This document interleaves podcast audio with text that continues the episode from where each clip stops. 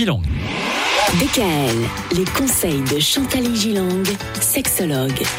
Depuis lundi, Chantal, on parle du point G, le point G dont on a expliqué que c'était finalement pas un, un point précis, que c'était Oui, une, zone, une zone. en réalité et qui ne se situe pas forcément pile au même endroit en fonction euh, des femmes. Alors aujourd'hui, on va parler du point G et des femmes fontaines.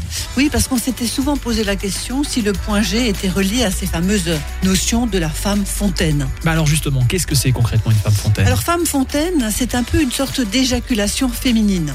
Et contrairement à une idée reçue, le liquide qui est expulsé lors de l'orgasme féminin ne doit pas être confondu avec une hyperlubrification ou alors être confondu avec une incontinence urinaire. Mhm. Attention. hein. Alors, une femme qui expulse un fluide abondant lors d'un rapport sexuel, et bien souvent au moment de l'orgasme, voilà une femme fontaine. Et ce liquide sort de l'urètre et se mélange donc en sortant aux sécrétions vaginales qui proviennent notamment de ces fameuses glandes de Skene.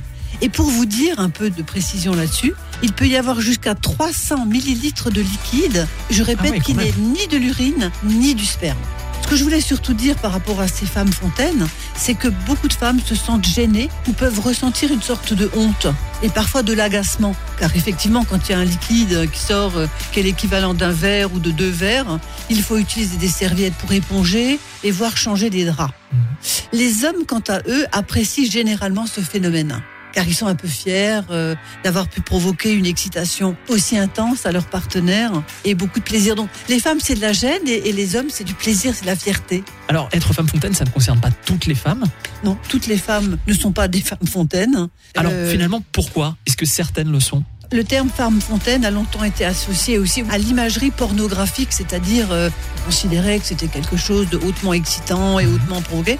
Et donc un voile de mystère et de honte entourait cette notion, mais c'est simplement un manque d'information. Et là aussi, j'ai envie de dire que vous soyez une femme fontaine ou que vous n'en soyez pas, ça n'est pas grave. L'essentiel, c'est de bien assumer et de bien pouvoir gérer si cela vous arrive. Cela peut être complètement accidentel, comme cela peut être fréquent chez une femme. D'accord. Et il n'y a rien de surnaturel à cette histoire. On va revenir plus précisément au point G demain et on l'abordait un petit peu lundi, le fait de surélever cette euh, zone du point G. Est-ce que ça a un intérêt? On vous explique tout ça demain avec Chantal. DKL. Retrouvez l'ensemble des conseils de DKL sur notre site internet et l'ensemble des plateformes de podcast.